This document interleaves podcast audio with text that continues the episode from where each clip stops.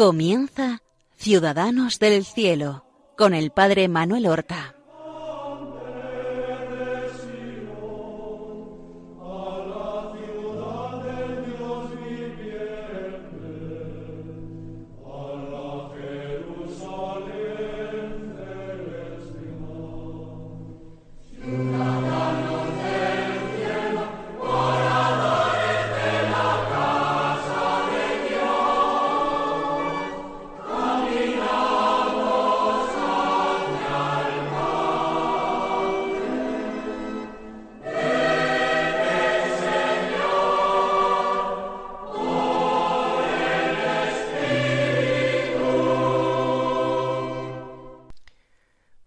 Buenos días. Damos comienzo a una nueva emisión del programa Ciudadanos del Cielo, que realizamos en Radio María para acercarnos a la vida y a las virtudes que practicaron nuestros hermanos los santos, los ciudadanos del cielo. También nosotros somos ciudadanos del cielo, en esperanza en el cielo junto a Dios está nuestra verdadera patria. Aquí, en nuestro mundo, es donde estamos como desterrados. Aquí nosotros gemimos afligidos por el peso de nuestros pecados, por las contrariedades, dificultades, persecuciones y sinsabores de esta vida pero nosotros estamos llamados a alcanzar la vida que durará para siempre, la vida eterna. Estamos llamados a vivir con Cristo para siempre. Durante varias semanas hemos estado hablando de la vida de un humilde santo que fue hermano jesuita, portero en el colegio de Montesión, en Palma de Mallorca, un colegio de la Compañía de Jesús. Se trataba de San Alonso Rodríguez, un santo que vivió en el siglo XVI y los primeros años del siglo XVII. Y anunciábamos ya en estos programas sobre San Alonso Rodríguez que a corto plazo tendríamos que tratar de otro santo jesuita español, igualmente subida a caballo entre el siglo XVI y el siglo XVII, que fue alumno del colegio Montesión, alumno de filosofía del colegio Montesión y allí discípulo de San Alonso Rodríguez, que gracias a los consejos y al impulso de San Alonso Rodríguez llegó a ser lo que hoy es para Dios y para los hombres, un santo y un santo extraordinario. Si Alonso Rodríguez fue un místico consumado, San Pedro Claver, pues que de San Pedro Claver vamos a hablar, fue un gran misionero y un hombre de acción. Alonso Rodríguez era un santo castellano de Segovia. Pedro Claver, sin embargo, fue catalán de Verdú, en Lérida. Castilla, Cataluña, aunadas en ese siglo de oro de la santidad que fue el siglo XVI. Pedro Claver nació en el año quinientos ochenta. Murió en mil seiscientos cincuenta y cuatro, a la edad avanzada de setenta y cuatro años, no tanto como vivió su santo maestro Alonso Rodríguez. La suya fue una vida llena, extraordinaria, entregada al servicio de los esclavos negros que llegaban a los puertos de la América española y concretamente a Cartagena de Indias. Alonso fue un hombre devoto, con una gran vida interior, pero había tenido una extraordinaria experiencia en el mundo. Había sido un hombre casado, había sido hombre de familia, padre de familia, había sido comerciante y estudiante viviendo en el mundo. Sin embargo, Pedro Claver tuvo una experiencia mundana, mucho más limitada. Con sólo veintidós años entró en el noviciado de los jesuitas.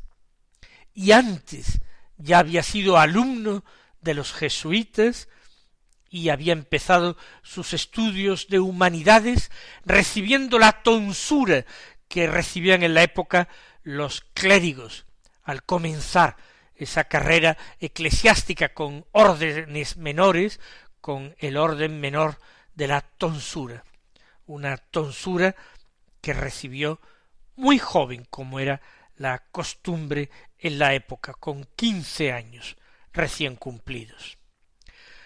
Pero vamos a comenzar por su orden, vamos a comenzar a hablar de este gran misionero y apóstol que fue Pedro Claver. Ya hemos dicho que nació en 1580, concretamente el 26 de junio, y en Verdú, en la provincia de Lérida, a unos cien kilómetros de Barcelona. El carácter de las gentes de Cataluña, a pesar de ser un pueblo mediterráneo, es un carácter en general de menos palabras que el resto de los españoles que viven en el Levante. Son personas de pocas palabras, con fama de ser buenos trabajadores y honrados, y muy religiosos, por lo menos en aquella época. Y todas esas características prototípicas coinciden en el carácter de Pedro Claver. Hombre introvertido, reservado, diríamos, le califican algunos contemporáneos incluso de melancólico, de pocas palabras, eso sí, pero trabajador hasta la extenuación, recto, honrado y profundamente religioso, viviendo su relación con Dios en la acción, como se escribió del santo fundador de la Compañía de Jesús, él era como en la acción contemplativo. Así tal cual fue Pedro Claver.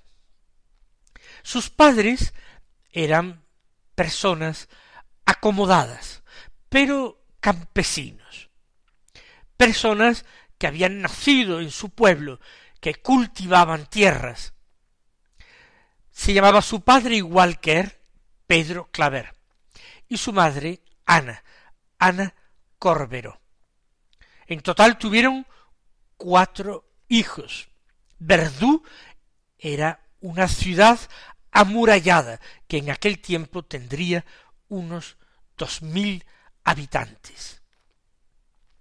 Cuando él se bautiza a los pocos días de su nacimiento, como era costumbre en la época, el párroco, el bendito párroco de su pueblo, después de bautizarlo cuando asentó el registro en el libro del bautismo, añadió una frase poco usual en las partidas de bautismo. Añadió Dios le haga buen cristiano. Este deseo, quizás esta oración que aquel bendito párroco hizo por el bebé que acababa de bautizar, fue una oración atendida y un deseo perfectamente cumplido. Pedro Claver fue un buen cristiano, un cristiano perfecto. Cierto que sabemos poco de su infancia. Cuando empiezan a hacerse averiguaciones sobre la vida de un santo, ya normalmente las personas que lo trataron en la infancia han muerto, y a veces se tejen suposiciones, conjeturas, cuando no, piadosas leyendas. digamos lo que sí sabemos de este niño. Sería de carácter introvertido, como siempre lo fue, quizás tímido y de pocas palabras, siempre lo fue. Pero hubo una circunstancia que quizás acentuó todavía más este carácter infantil. Y fue que en el año 1593, el año en que cumpliría a final de junio trece años, pero aún no los había cumplido. En ese año perdió a su madre y a su hermano mayor.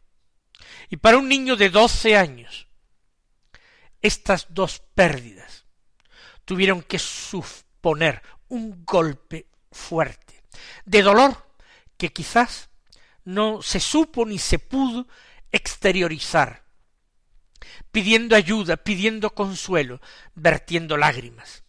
Quizás fue un dolor que hubo que rumiar a solas y una pérdida que tuvo que enfrentar él solo.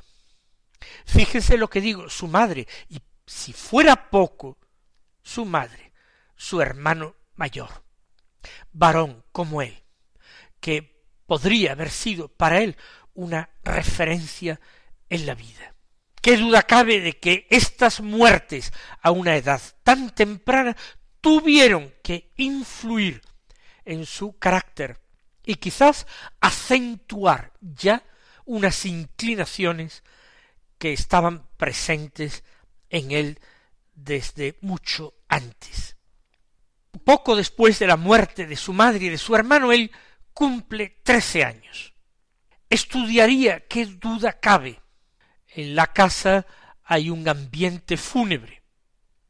Imaginamos cómo su padre vivió aquella muerte de su primogénito y de su esposa amada. Con sólo quince años, Pedro Claver ha rumiado en su interior una vocación al sacerdocio y manifiesta a su padre, a su familia, que él quiere ser sacerdote y que quiere estudiar para sacerdote. Todavía no se plantea la vida religiosa, todavía no ha conocido a los jesuitas. Él quiere ser sacerdote diocesano.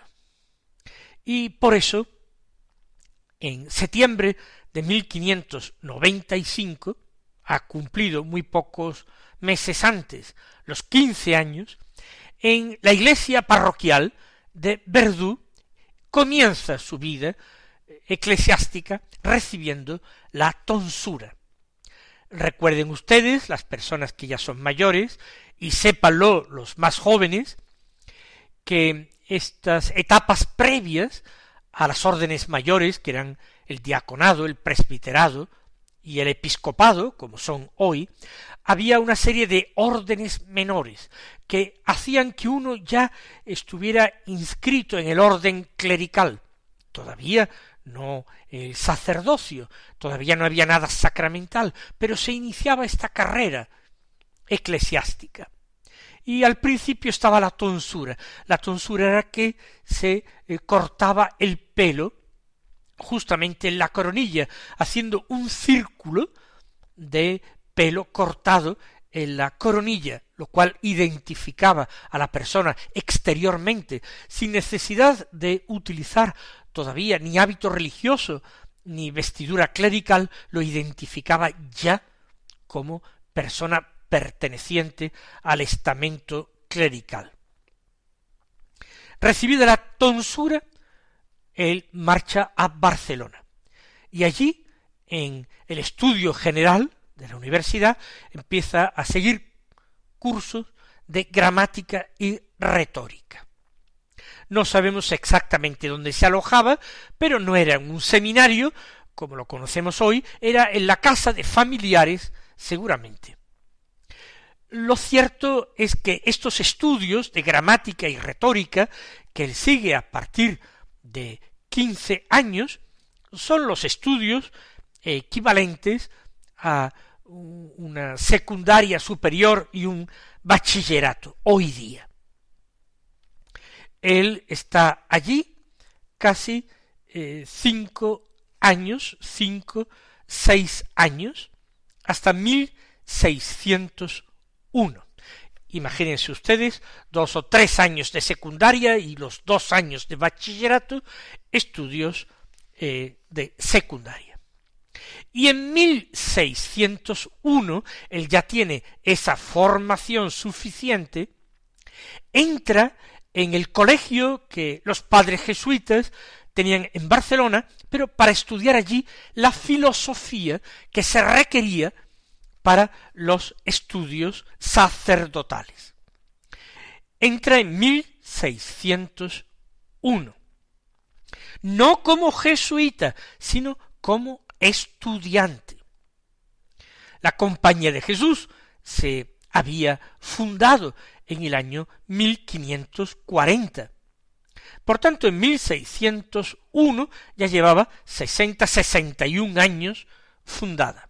Había muerto el fundador, San Ignacio de Loyola, en 1556, antes de que naciera Pedro, y en aquellos tiempos se estaba hablando ya de su canonización.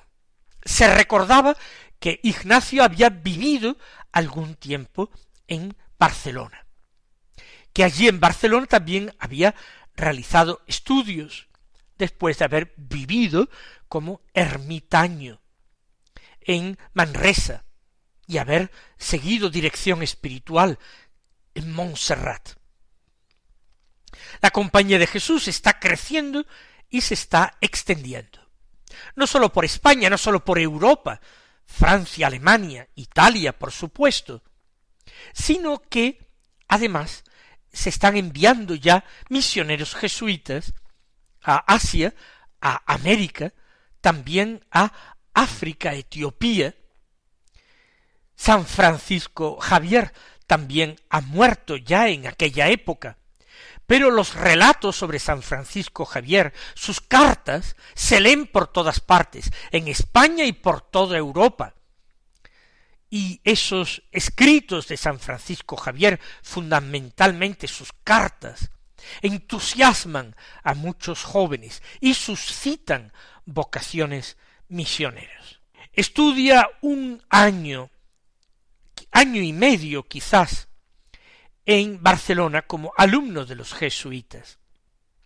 Y el día 7 de agosto de 1602 pide el ingreso y entra en el noviciado de los jesuitas que se encontraba en aquel tiempo en Tarragona.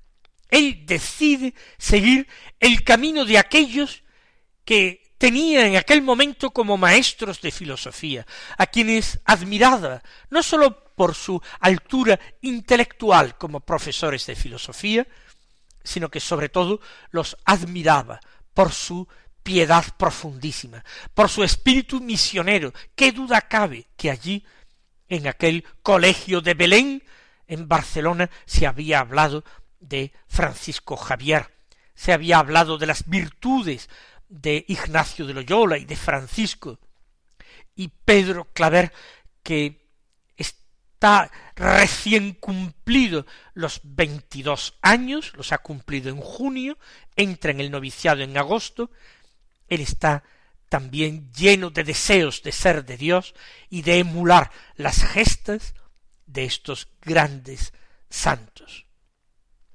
Y marcha, como digo, al noviciado que estaba en Tarragona.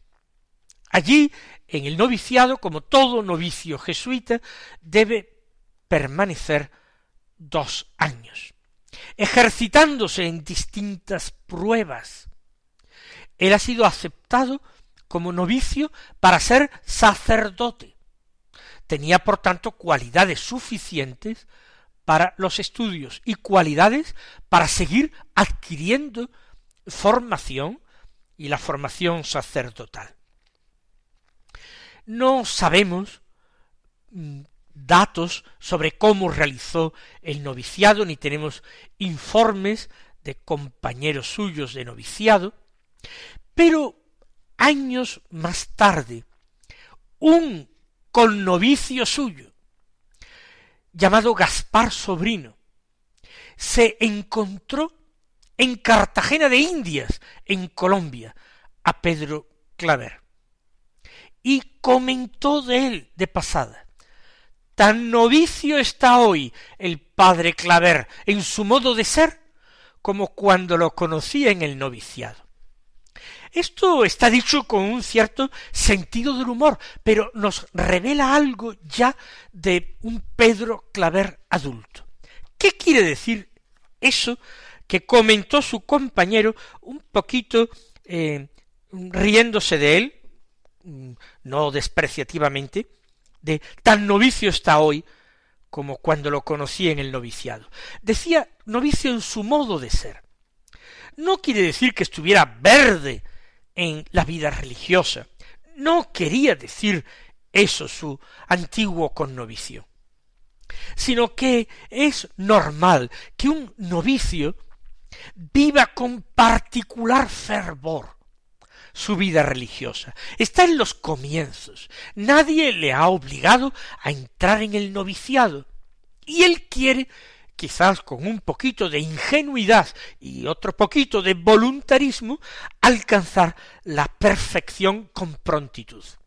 Y se esfuerza en la vivencia de los votos, en la pobreza, en la castidad, en la obediencia a los superiores, en la práctica exacta y minuciosa de todas sus obligaciones y del trabajo que le encomiendan los superiores, y en vivir las reglas de la modestia y en abrazarse a la cruz y practicar penitencias y mortificaciones, algunas porque así estaban dispuestas en la vida de los novicios y otras quizás pidiéndolas voluntariamente a su maestro de novicios, que era el que ejercía como superior de los novicios, y tenía que irlos convirtiendo poco a poco en buenos religiosos. Decir esto de un Pedro Claver adulto, sacerdote, profeso jesuita, que está en las misiones en Cartagena de Indias, en Colombia,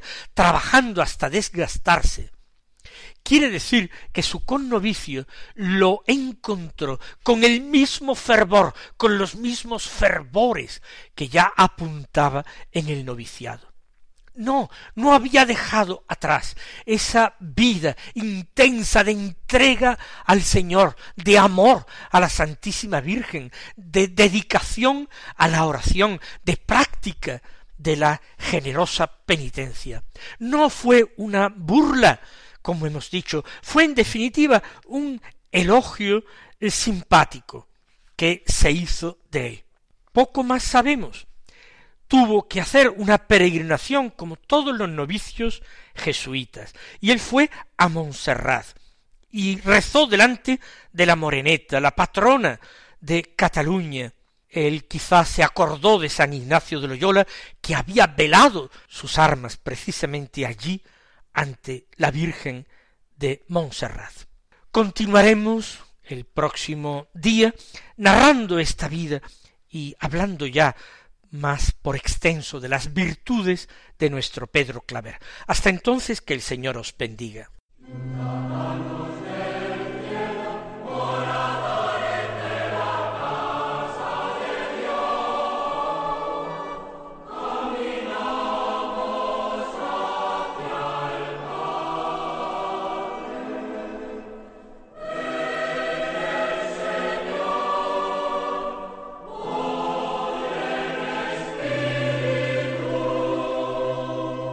Han escuchado en Radio María Ciudadanos del Cielo con el Padre Manuel Horta.